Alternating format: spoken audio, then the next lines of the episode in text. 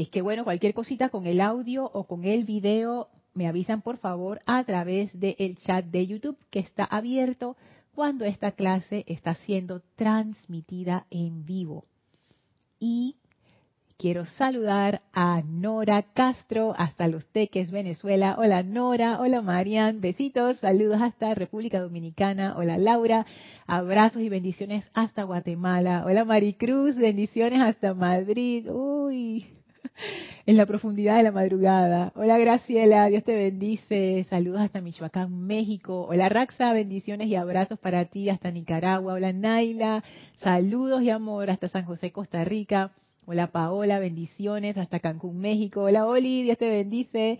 Saludos hasta la bella Guadalajara.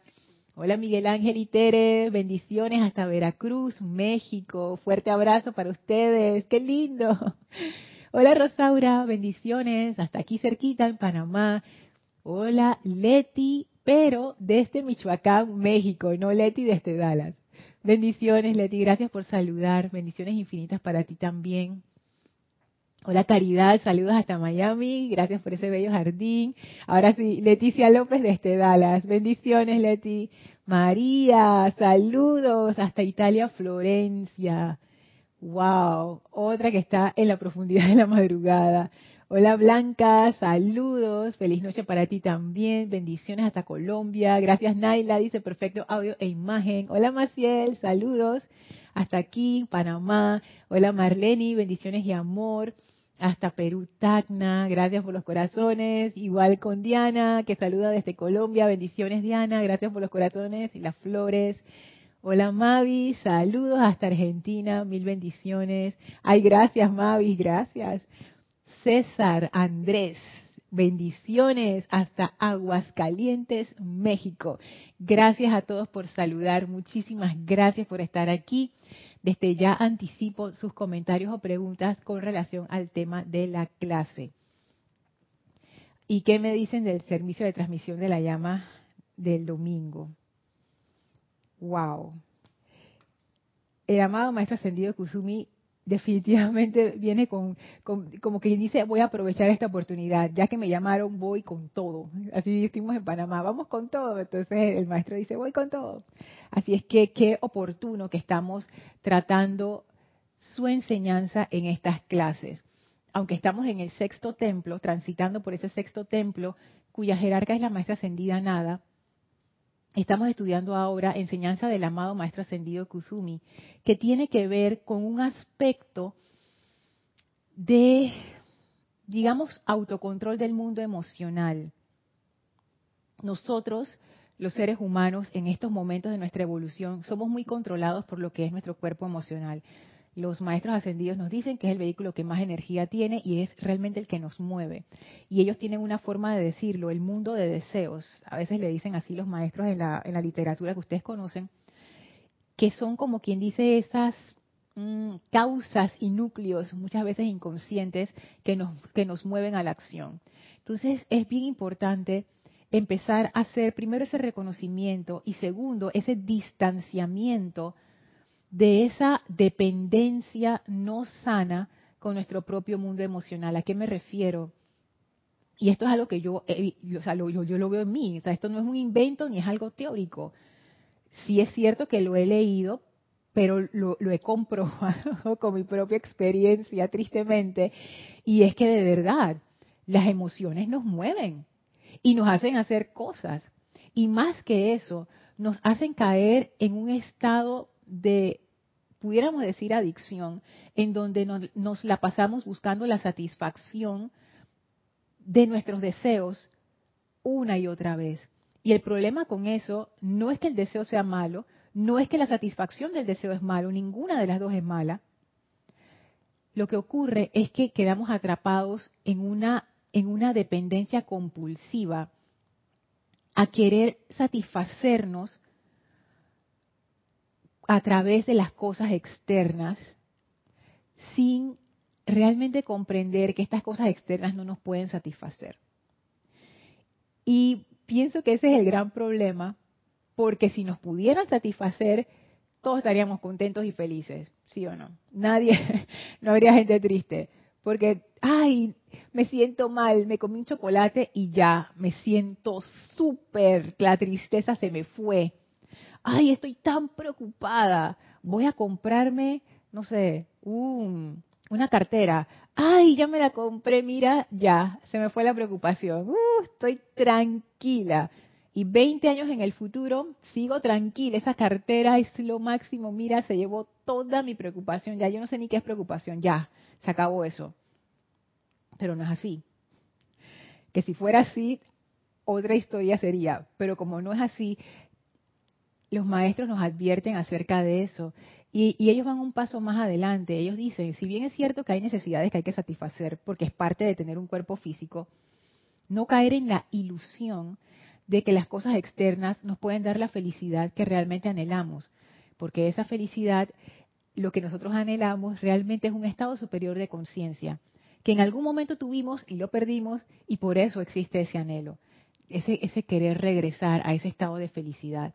Y andamos por la vida dando tumbos, buscando y buscando y buscando cómo regresar a ese estado feliz, a ese estado de satisfacción del ser. Entonces, esta es la cuestión, ¿no? Cuanto más intentamos satisfacer o llegar a ese estado de felicidad permanente a través de lo externo, tanto más nos hundimos en esa ilusión cada vez más profundo. Entonces nos perdemos cada vez más y cada vez más olvidamos esa conexión con la presencia que es la que da la verdadera satisfacción. Entonces todo esto para decir que estamos estudiando entonces ese punto, el meollo del asunto, esos deseos que nos impulsan, por qué tenemos esa necesidad de satisfacer esos deseos. Y puede ser que eso sea una parte normal y natural del funcionamiento del cuerpo emocional. Habíamos hablado de eso anteriormente, que los deseos no son un problema, no son malos.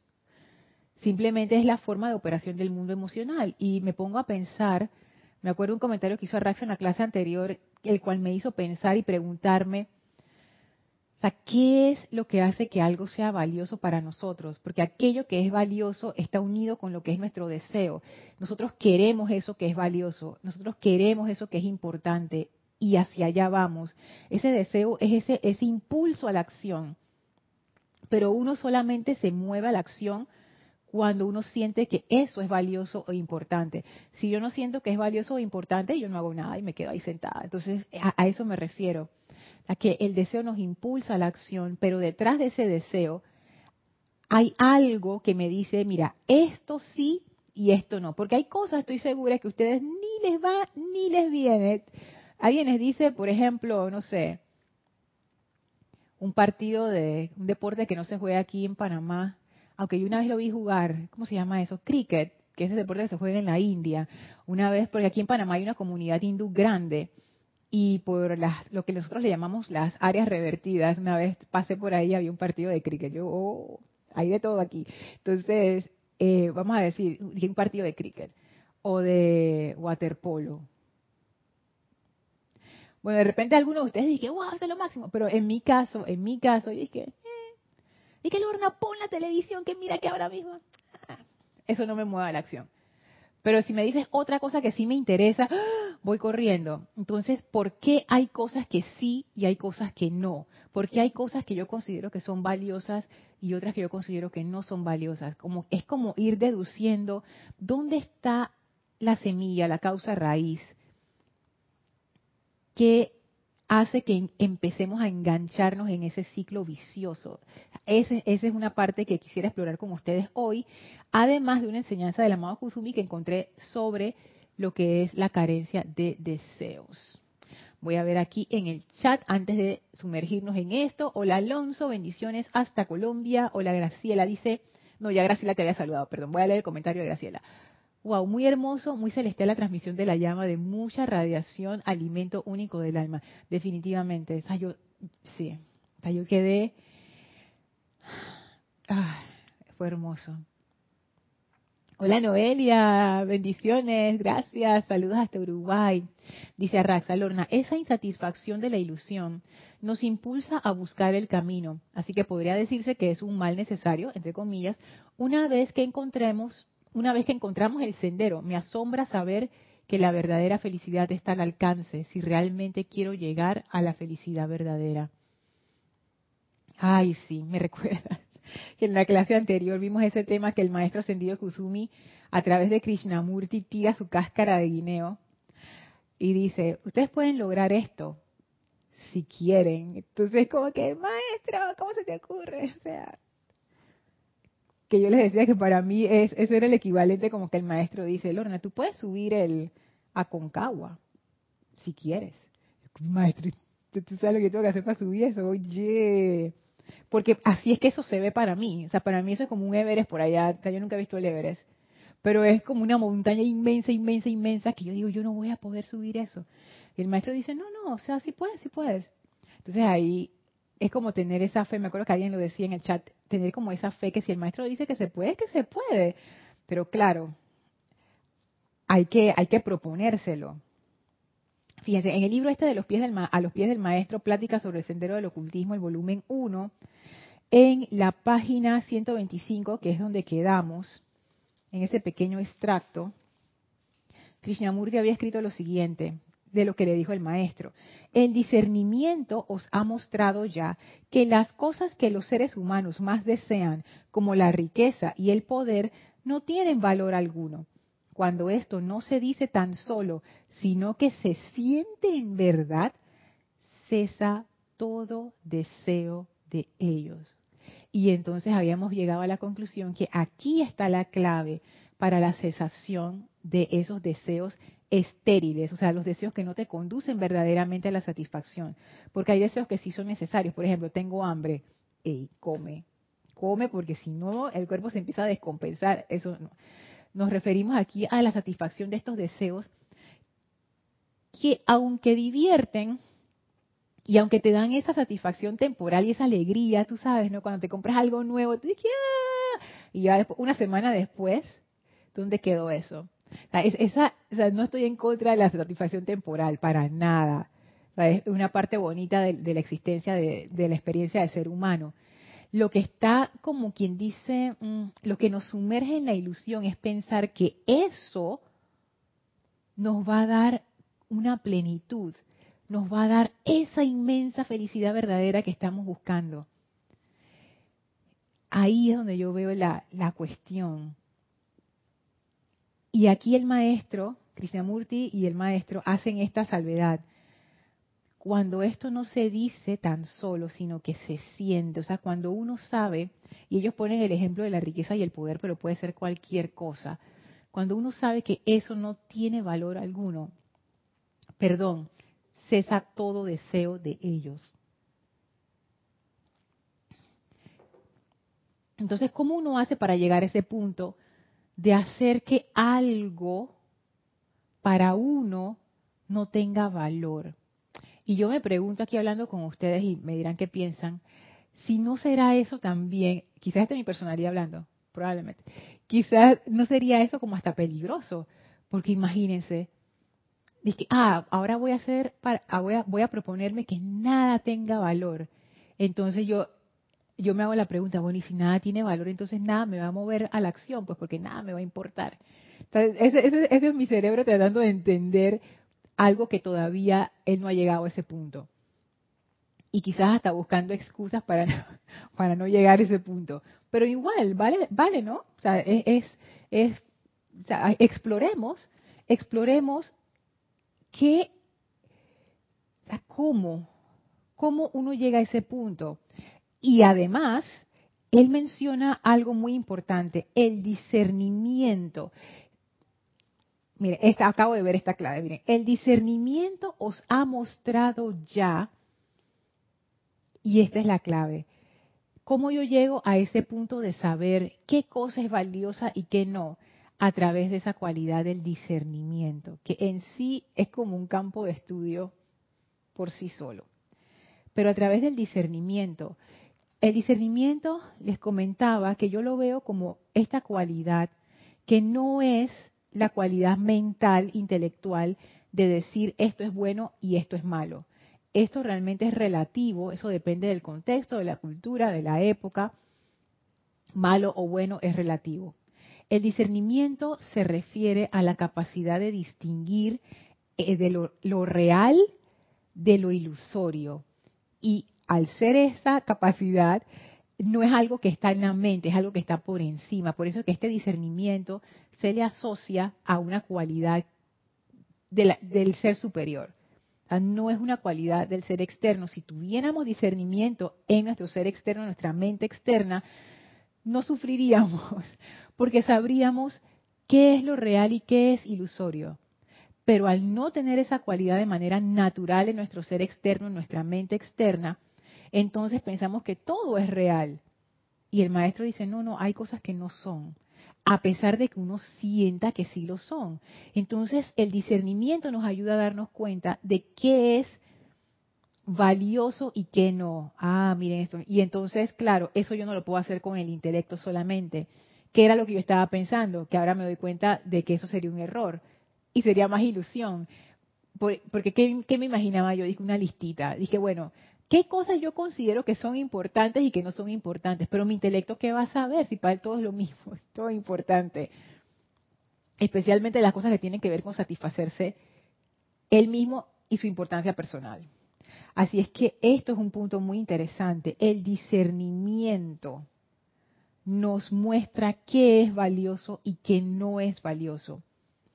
Y cuando nosotros comprendamos, no tan solo con el intelecto, sino que, realmente lo comprendamos y eso nos va a hacer sentirlo en verdad, allí va a cesar nuestro deseo de seguir enganchándonos con lo externo. Y esto del discernimiento pone una pone una capa adicional a la situación. Voy a saludar aquí en el chat. Hola Laisa, saludos hasta Boston, sabiduría y amor divino para todos. Dice, gracias, aceptando eso para todos. Hola Iván, saludos hasta Guadalajara. Dice, Guadalajara los abraza. Sí, qué lindo. Fíjense, la capa adicional que pone es que, ay, y el amado Maestro Ascendido Kusumi lo ha traído varias veces, lo trajo en la transmisión de la llama, lo trajo, lo ha traído a través de las clases de Kirat últimas, últimas que tienen que ver con esa radiación. Bueno, esta es la forma en que yo lo, lo, lo he percibido, no quiere decir que sea así, o sea, si ustedes escuchan la clase quizás no van a decir esto, no van a escuchar esto precisamente de esta manera, pero eso es lo que yo me he llevado de las clases. Y es que a nivel intelectual, simplemente hacer estas cosas, no, esa no es la forma de hacerlo. Se requiere pedir esa asistencia, que es algo a lo cual la personalidad se, se resiste, aunque no lo crean. Y no es una resistencia como, como, como perversa, no, no es eso, sino que no, no es importante. ¿Y cómo yo sé que no es importante? Porque se nos olvida. Porque lo que es importante no se nos olvida. Entonces, eso es como, como que esa, ese constante llamado de asistencia a la presencia, que tiene mucho que ver con el estado de gracia que es el que está, como quien dice, rodeando todo este estudio del autocontrol del mundo emocional, del cuerpo emocional. Es, como, es algo que caracteriza realmente el estado de gracia. Ese constante llamado a la presencia, sabiendo que el ser externo puede hacer muy poco por sí mismo. Y a nivel intelectual yo entiendo la lógica y entiendo que mi vida sería mucho más fácil y mucho más feliz de esa manera y entiendo el argumento y estoy hasta de acuerdo. Pero esto que, como dice el amado Kusumi, cuando esto no se dice tan solo, sino que se siente en verdad, o sea, yo todavía estoy en esa parte, como haciendo ese cambio, esa reorientación interna para reflejar ese, eso mismo a nivel ya subconsciente, a nivel de, de la propia trama del cuerpo emocional, que sea una comprensión más profunda, porque sin esa comprensión más profunda, no creo que podamos hacer esto.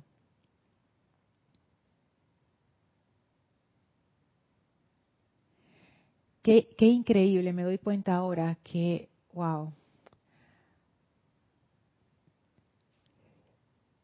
Lo que me parece, es que estoy cayendo en cuenta de eso ahora. La maestra ascendida, Lady Nada, nos ha llevado por un camino mientras hemos estado bajo su radiación en el sexto templo. Y lo que yo estoy sintiendo en este momento es que no hay no hay escapatoria. Si uno quiere entrar a ese estado de gracia, uno necesita de poner esa importancia personal que tiene atrapado nuestro foco de atención. Eso que hace que se nos olvide invocar a la presencia. O sea, si uno quiere subir al escalón superior, uno tiene que dejar atrás lo que lo ata al escalón inferior. Y yo sé que yo lo he dicho anteriormente, pero tomen nota de esto. O sea, estas cosas, aunque se digan, no quiere decir que son fáciles y no quiere decir que uno las acepta 100%. Yo me imagino que habrá el punto 0001% que de una vez lo agarra y lo hace, pero el resto, yo soy del resto, no. Porque como les decía, esto es esto es soltar lo que yo siento que es lo más valioso que es mi ego. Qué tristeza. Entonces ya veo aquí cómo está todo eso amarrado. Esa ilusión de lo personal y esa, esa importancia que hace que mi ego sea lo más valioso es lo que me separa del estado de gracia. Qué interesante esto. Yo sé que estas cosas, aunque las hablemos, uno puede llevarse la idea de que son fáciles de entender. Y puede que sí, los, y sí, o sea, con el intelecto sí se, obviamente ustedes lo están entendiendo, ¿no? Pero es, esto, estos son temas como de una transformación interna. Y me estoy dando cuenta como aún dentro de la clase de todas maneras estoy buscando como una salida, ¿no? Para, para como de alguna manera lograr el estado de gracia sin tocar el, ego y la importancia personal. Y, y siento nuevamente esa guía amorosa de la maestra ascendida nada diciendo, no se puede, no se puede. Si tú quieres subir al siguiente escalón, esto tiene que ocurrir.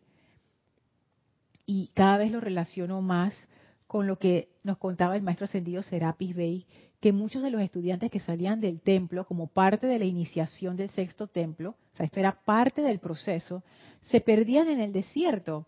Y él hablaba de que se perdían por la ilusión del mundo, que ellos iban encendidos de amor a prestar un servicio valioso al mundo, pero rápidamente el mundo los reclamaba. ¿Y eso qué quiere decir? Que ellos se perdían en los laberintos del mundo pensando que allí estaba lo importante. Y como que lo realmente importante se les perdía de vista y eso hace que uno pierda el camino. Entonces entiendo el argumento de la magia ascendida nada, que para regresar al templo yo necesito salir de la ilusión, porque en tanto esté en la ilusión voy a estar perdida. La única forma de no perderme es saliendo de la ilusión. Y para salir de la ilusión, yo necesito quitarme atención de lo personal. Y una de las primeras ilusiones que tiene que irse es que lo personal, lo externo, tiene más valor que lo interno. Y yo entiendo, obviamente, por qué es así. O sea, toda mi experiencia de vida, la mayor parte de ella, se ha vivido en lo externo. Nosotros realmente no tenemos una educación hacia lo interno. Hay culturas que lo tienen más que otras. Hay culturas que aprecian más estas partes intangibles que otras. Ustedes lo pueden ver. Hay culturas que son más materialistas que otras. No estoy diciendo que eso es malo ni bueno. Estoy diciendo que uno se da cuenta. Por ejemplo, hay culturas que aprecian más la música, las artes o alguna manifestación de belleza. Y hay culturas que no. Hay culturas que aprecian más lo práctico, eh, lo material, las cosas. Y ahí yo veo eso, ¿no? Como que hay personas que dirían, yo no voy a pagar ni un peso por un cuadro que alguien pintó. Eso, eso lo puedo hacer yo también, eso no vale nada. Y hay gente que pagaría grandes sumas de dinero por un cuadro porque aprecian esa belleza que está allí. Entonces, y, es, la belleza es realmente algo intangible, porque depende de la percepción. ¿Qué tanto uno aprecia esas partes intangibles de, de la vida? Por ejemplo, ¿qué tanto yo aprecio tiempo de calidad con ustedes, que son parte de mis seres amados? o con mis otros seres amados, mi familia, mi esposo, aquí en el grupo, mis hermanos y hermanas aquí del sendero, ese tiempo de calidad con la presencia, o sea, ¿eso es realmente importante o es lo primero que se sacrifica? Que, ah, es que tengo una actividad y no puedo venir por dos semanas y chao. Y no me estoy dando cuenta, o realmente quizás no es tan importante para mí ese tiempo de calidad que es intangible comparado con otra cosa que me da un beneficio más tangible.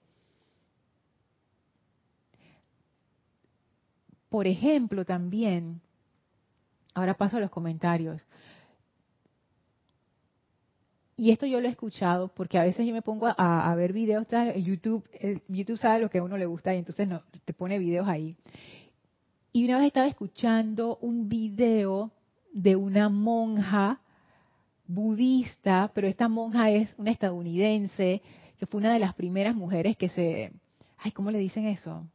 Bueno, que se volvió monja, pues, en, la tradición budista, que eso, eso, eso no lo hacía nadie, pero ahora ya es mucho más común y ya ella ya, ya está bien mayor, setenta y pico, bueno, no, no setenta y pico no es bien mayor, pero digamos que ya tiene como una trayectoria, esa señora tiene como, si no tiene 30 años siendo monja, no tiene ninguno.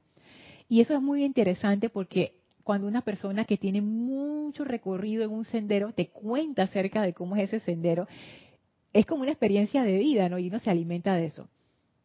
Y ella hablaba que mucha gente eh, le decía, y eso era, pasaba más antes que ahora, decía que, oye, pero busca un trabajo. A ti no te da vergüenza, sobre todo porque ella venía de la sociedad estadounidense, en donde los estadounidenses son muy prácticos. Entonces, es como que, porque en, en esa rama budista en la que ella estaba, estos monjes o monjas, ellos, ellos, ellos viven por donaciones, donaciones de la comunidad. O sea que si la comunidad te dona arroz, eso es lo que tú comes. Y si nadie te dona nada, pues no comes nada. Así mismo. Ellos no, no trabajan, ellos es parte de su tradición, ellos tienen toda una explicación de por qué eso es importante, no sé qué, ta, ta, ta. Hay otras ramas budistas que sí, los monjes mismos y las monjas ellas mismas hacen su cosa y, buscan, siembran su comida y, incluso dan de vuelta a la comunidad. O sea, son diferentes líneas, pero la de ella es así. Y entonces la gente le decía, oye, pero ¿en qué tú estás beneficiando a nadie? Encima de que te tienen que mantener tú le estás quitando comida a la comunidad. ¿Y qué tú estás dando a cambio? Anda a trabajar, hombre, consíguete un trabajo.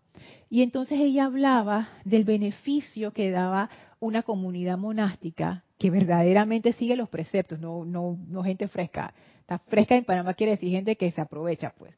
No, una verdadera comunidad monástica clarita, el beneficio que eso tenía para una comunidad. Y allí yo me di cuenta, mira tantas formas de ver las cosas. Hay gente que diría, ay, pero a mí qué me sirve tener esa monja ahí haciendo nada, porque no está haciendo nada. Pero otras personas dicen, no, pero fíjate que esta persona me puede dar alimento espiritual, o me puede dar un buen consejo, o es una persona neutral si hay un conflicto, o es un lugar que, ofrece un refugio, que ofrece comprensión. A veces que uno nada más quiere un abrazo ahí como para seguir adelante. Entonces, ¿qué, ¿cuáles son las cosas que uno considera valiosas? Y me doy cuenta haciendo esta reflexión aquí mismo en vivo con ustedes, que yo estoy acostumbrado acostumbrada a considerar valioso cosas externas y no los intangibles, ni siquiera a nivel de intangibles de la vida diaria. O sea, ¿cuántas veces yo me he sentado solamente a disfrutar de tomarme una taza de té? Generalmente lo hago con la computadora al lado trabajando o haciendo algo más, ese yo porque no no considero que eso es importante, pero hay otras personas que sí y se toman su tiempo de calidad con ellas mismas. De nuevo, no digo que eso sea ni bueno ni malo, es, son diferentes formas de ver las cosas y veo que eso de apreciar más lo intangible me ayudaría también a apreciar más esto de darle como más atención a lo que es de la presencia y menos atención a lo que es del mundo, como bajarle un poco el volumen de la atención. Dice Dante, bendiciones a todos los hermanos de la comunidad internacional desde Guadalajara, Jalisco, México, Grupo Kuzumi. Gracias Dante, bendiciones. Dice Arraxa, Lorna, de hecho parte de la ascensión es legar a la vida el cuerpo causal y eso causa el impulso final para ascender a la luz. Si me apego al ego, no tengo chance de legar más que ilusión temporal. ¡Qué feo! ¡Wow! Oye, si lo pones así, ¿Sabes qué me hiciste pensar cuando, cuando desencarne? Dije, ¿cuál va a ser? Dije, mi herencia. Dije, ahí les dejo ese poco de ilusiones. Ay, no, llamo Violeta con eso, no. Lo que se consume y se disuelva. No quiero, digo, si no voy a dejar un gran aporte, por lo menos no quiero dejar basura. Qué barbaridad. Ay, no. Reflexiones, reflexiones. Sí. Es que, mira, ah, mira y ahora que tú dices eso, Arraxa, Escuchen lo que sigue, que, lo que dice Krishnamurti. Ahora que Arraxa habla acerca, ¿qué, ¿qué es lo que quiere decir Arraxa? Esto es una enseñanza de los maestros que ellos dicen que cuando uno llega a la ascensión, ese cuerpo causal hermoso que uno fue desarrollando a través de largas vidas, eso se queda como un regalo en los planos internos y uno sigue avanzando a otras esferas de luz.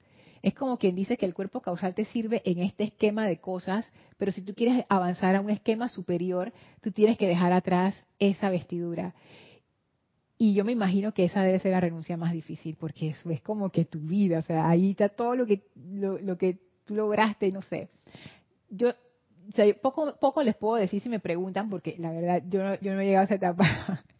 Nada más les, les digo lo que cuentan los maestros, pero me doy cuenta que ese dejar atrás para subir a un nivel superior no solamente se da en nuestras vidas, se da, es parte de la experiencia de vida en todos los planos. Y miren lo que dice aquí Krishnamurti. Después de haber dicho acerca que la riqueza y el poder, según el discernimiento, no tienen valor alguno.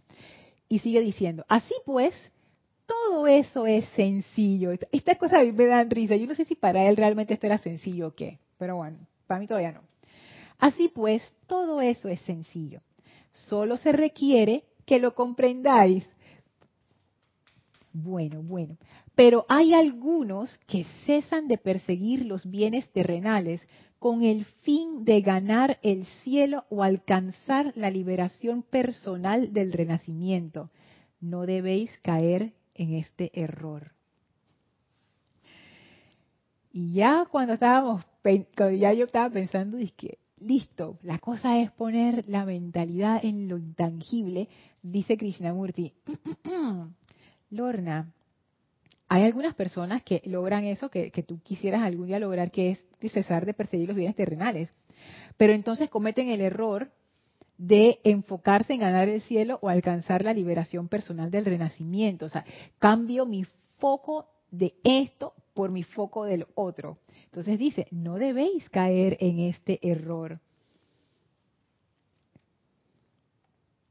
Y estoy buscando lo que sigue a ver.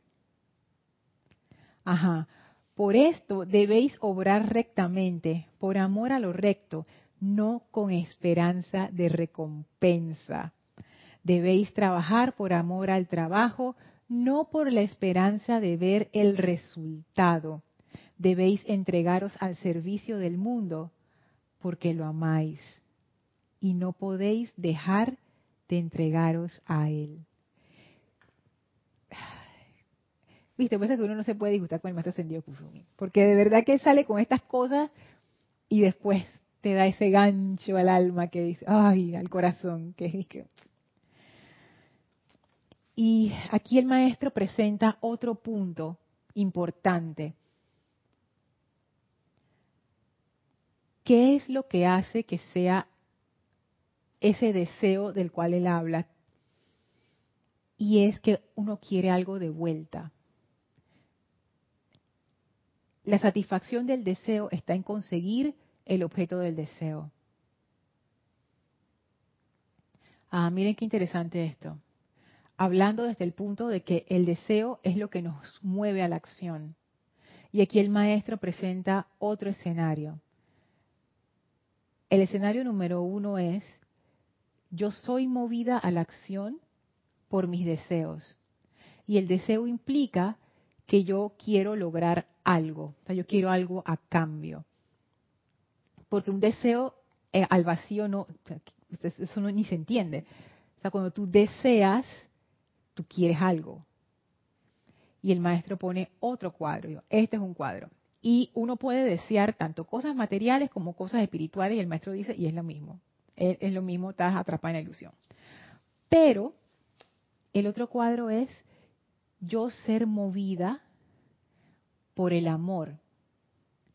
Yo ser movida por el aspecto voluntad. Y entonces eh, Krishnamurti lo escribe tan hermoso. Por eso deben obrar rectamente por amor a lo recto. Y Kira en estos días, en la clase anterior y en la, pasada, hablaba de eso, ¿no? Eh, recta ejecución, recta acción.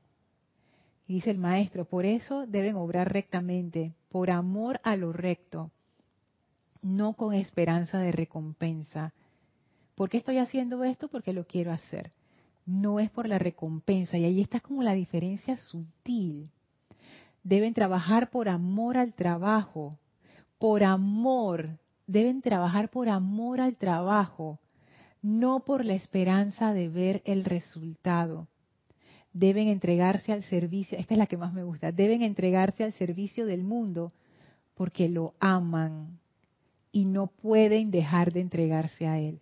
Es como cuando uno se encuentra una persona que uno quiere muchísimo.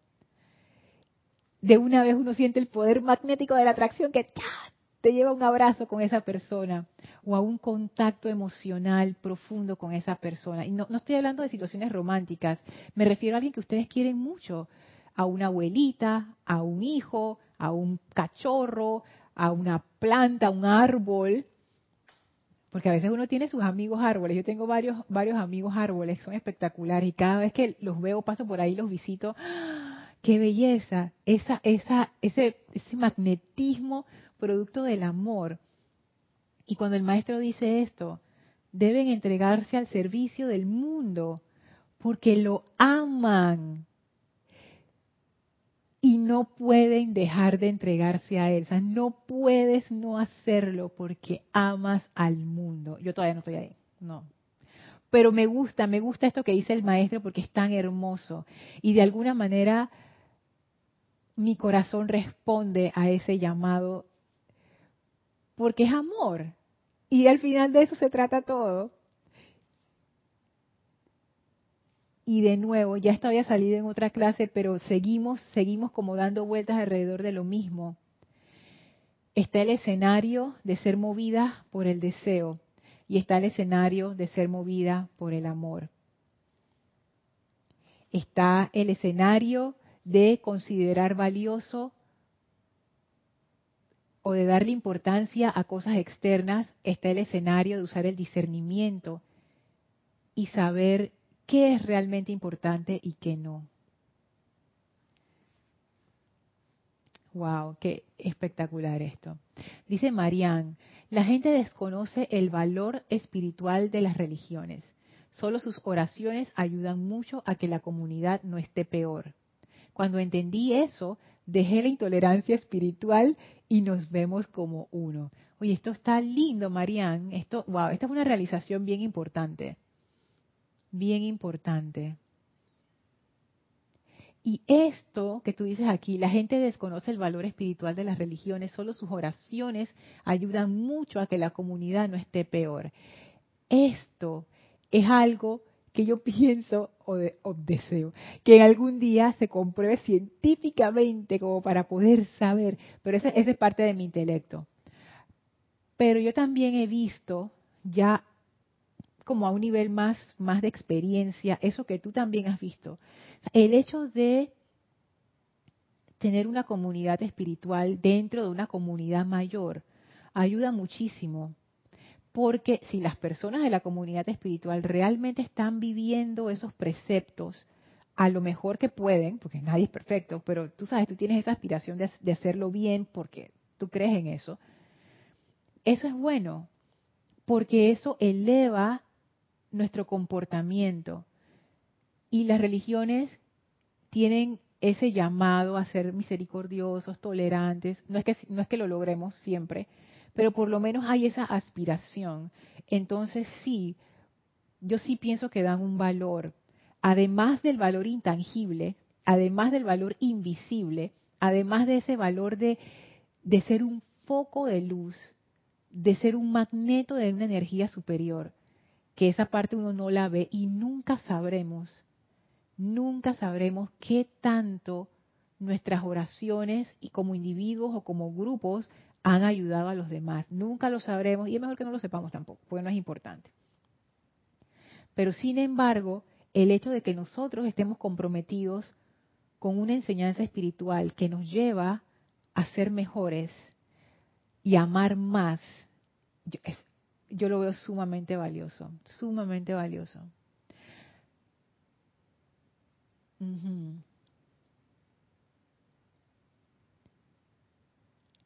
Dice Myron, recomiendo mucho integrar la mano izquierda. Hay sabiduría entre los magos negros. No se trata solo de amor, también se trata de guerra. La perspectiva del demiurgo es muy útil para la liberación. Desde Panamá también felicidades por compartir. Esto que dice Myron del demiurgo es algo que, uff, eso viene de la profundidad de la antigüedad de por allá.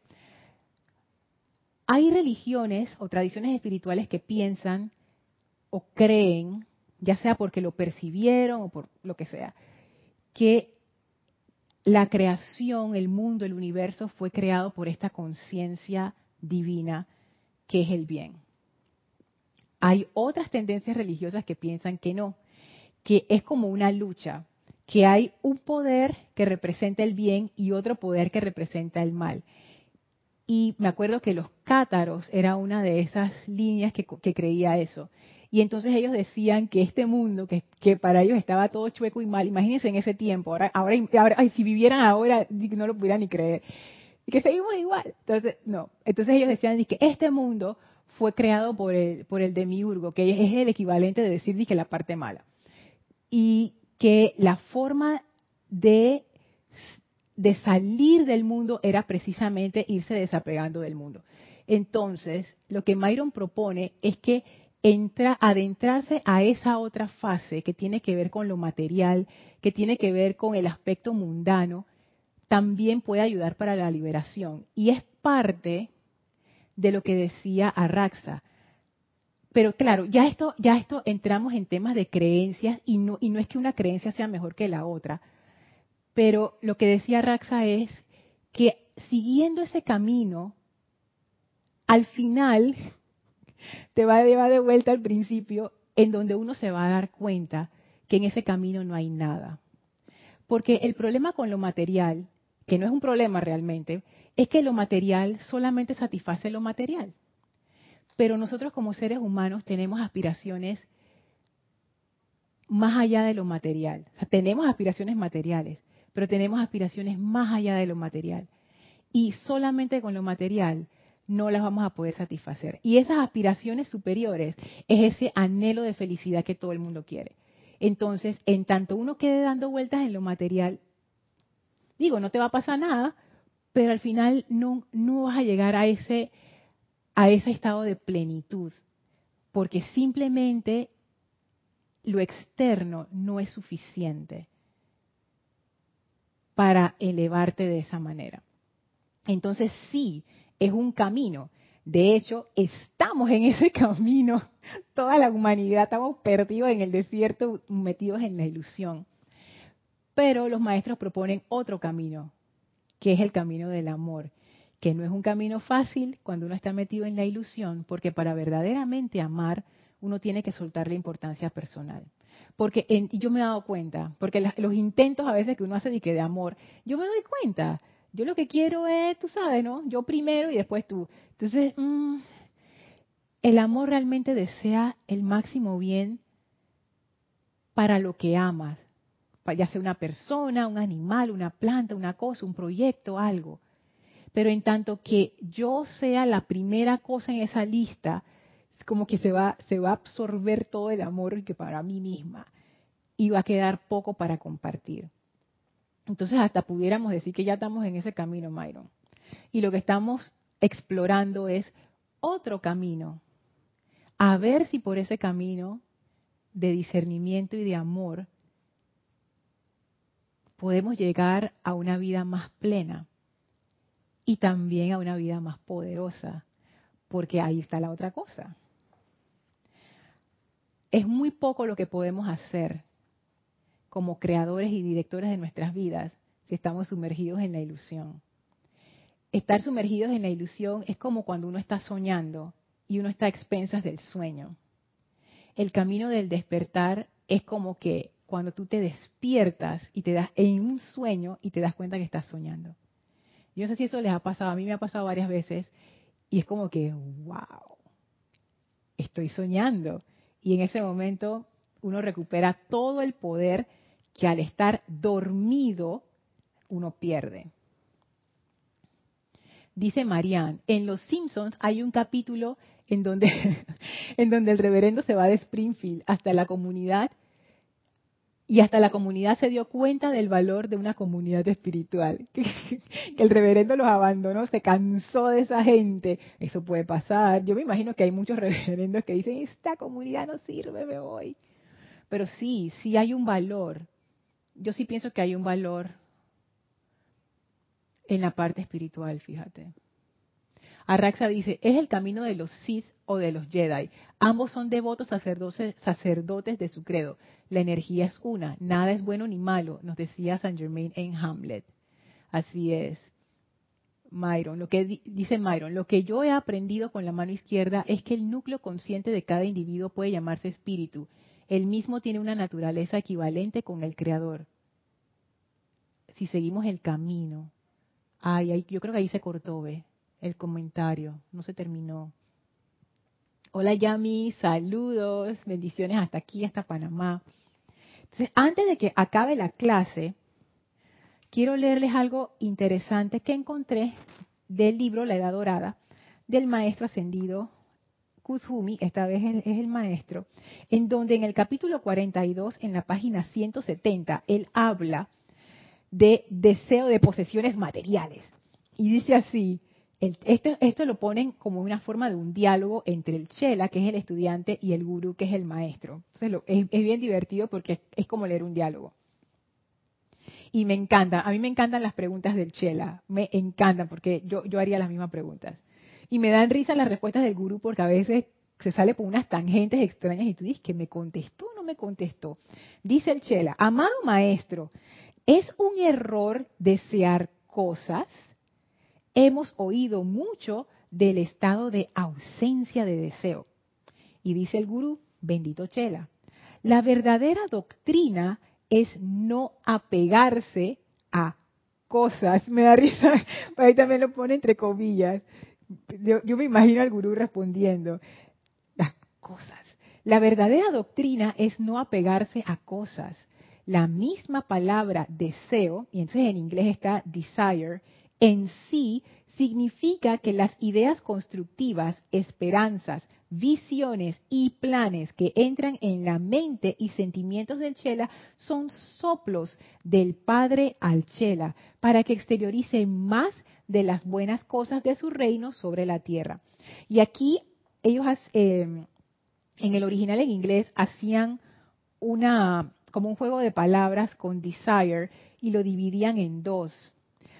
Eh, Di y sire. Sire es como una forma antigua de decir Señor. Entonces era como un juego de palabras para decir que los deseos venían, era de la presencia.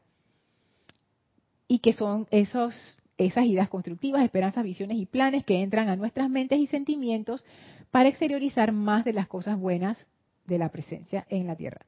Sigue diciendo el maestro, el deseo de estar libre de egoísmo y libre de cualquier poder motivador, perdón, el deseo debe estar libre de egoísmo y libre de cualquier poder motivador para engrandecer el ser inferior. Entonces aquí el maestro nos da como el criterio.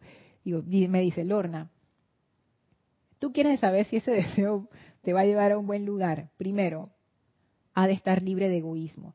Y el egoísmo no es una palabra obscena, ni es una palabra de que hay egoísta, no. Egoísmo, ¿qué quiere decir? Que toda tu atención está en lo personal, está en el ego. Egoísmo.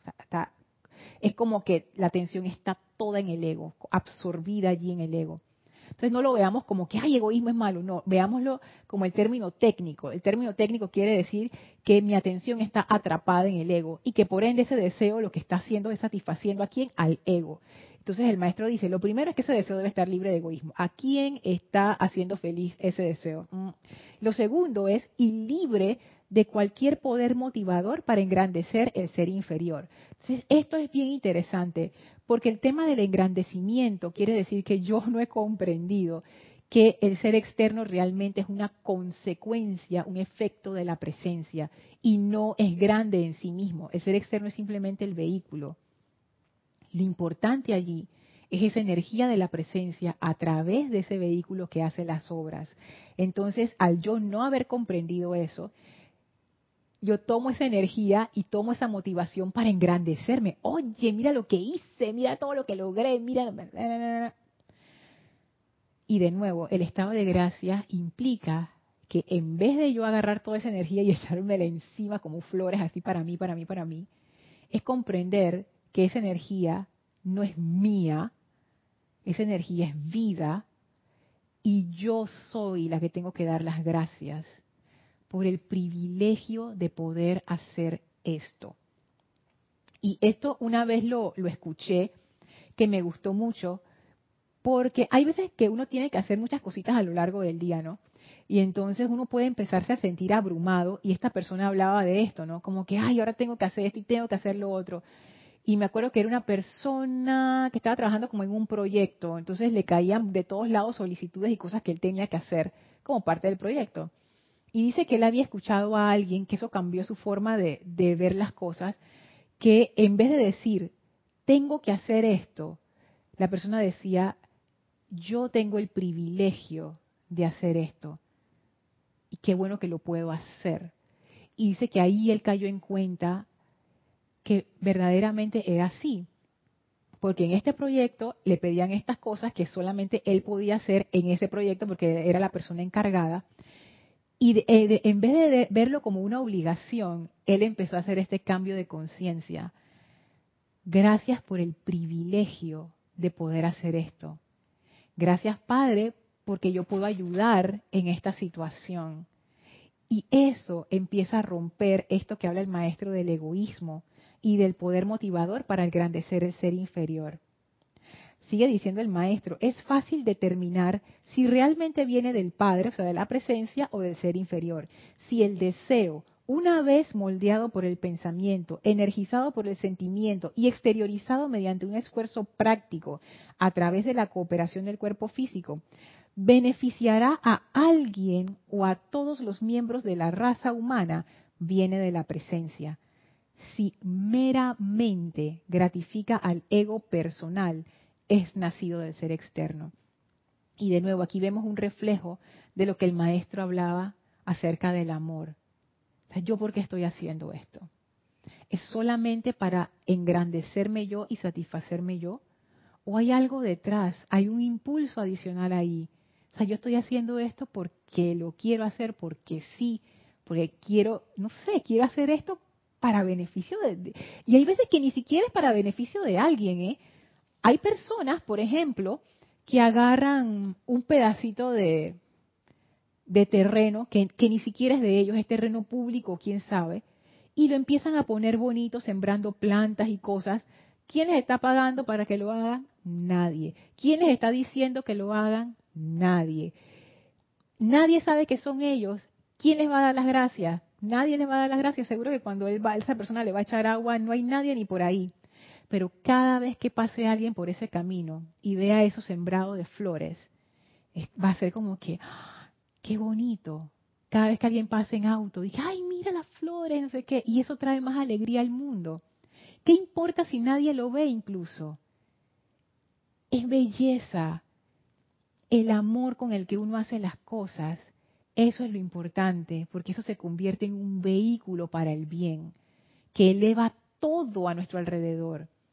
Eso es importante. Entonces, esta lección del maestro ascendido Kusumi a mí me parece me parece esencial para empezar a usar nuestro discernimiento y hacer esa reorientación de la que hemos estado hablando en clases anteriores sobre cómo cómo cambiar nuestro foco de atención que está tan concentrado en lo personal y abrirnos a esa radiación de la presencia, a ese estado de gracia. Si es que bueno. Dice Arraxa, bueno o malo sigue siendo ilusión, solo creencias de la personalidad. Es cierto, al final lo bueno y lo malo queda dentro dentro de la ilusión. Y, wow, ¿sabes qué me has hecho pensar a Raxa? A riesgo de sonar cursi, en lo que el maestro plantea acerca del amor. Que cuando uno hace las cosas por amor, sea, verdaderamente por amor, todas estas diferencias desaparecen y dejan de ser importantes que si es bueno, que si es malo. Cuando es por amor, uno hace lo que uno desea hacer y siente que quiere hacer, lo mejor que uno puede hacerlo, porque sí, para beneficio de quien sea, no importa, ya sea una persona o cien o mil, no importa. O los animales, porque también ellos son parte de la vida, o las plantas. Echarle agua a una planta sedienta Ahí yo veo el amor. ¿La planta te va a dar las gracias? No, no te va a hablar. Pero ese, ese acto de amor nutre al mundo. El amor como antídoto a la ilusión. Qué interesante eso, ¿ah? Wow, súper. Bueno, Vamos a terminar aquí la clase. Vamos a despedirnos de la amada maestra ascendida Nada y del maestro ascendido Kusumi. Por favor, cierren sus ojos, visualícenlo frente a ustedes, a ambos. Envíenle su amor y su gratitud. Gracias por esta clase. Invocamos la comprensión de sus conciencias para comprender esta enseñanza y para llevarla a la práctica. Sentimos esa radiación de amor que nos envuelve, nos nutre y nos eleva y ahora los maestros abren un portal frente a nosotros, el cual atravesamos para regresar al sitio donde nos encontramos físicamente, expandiendo esa radiación de amor y sabiduría a nuestro alrededor. Tomen ahora una inspiración profunda, exhalen y abran sus ojos. Muchísimas gracias por haberme acompañado el día de hoy. Gracias a todos por sus comentarios, sus preguntas. Yo soy Lorna Sánchez. Esto fue Maestros de la Energía y Vibración y deseo para todos ustedes mil bendiciones. Muchísimas, muchísimas gracias.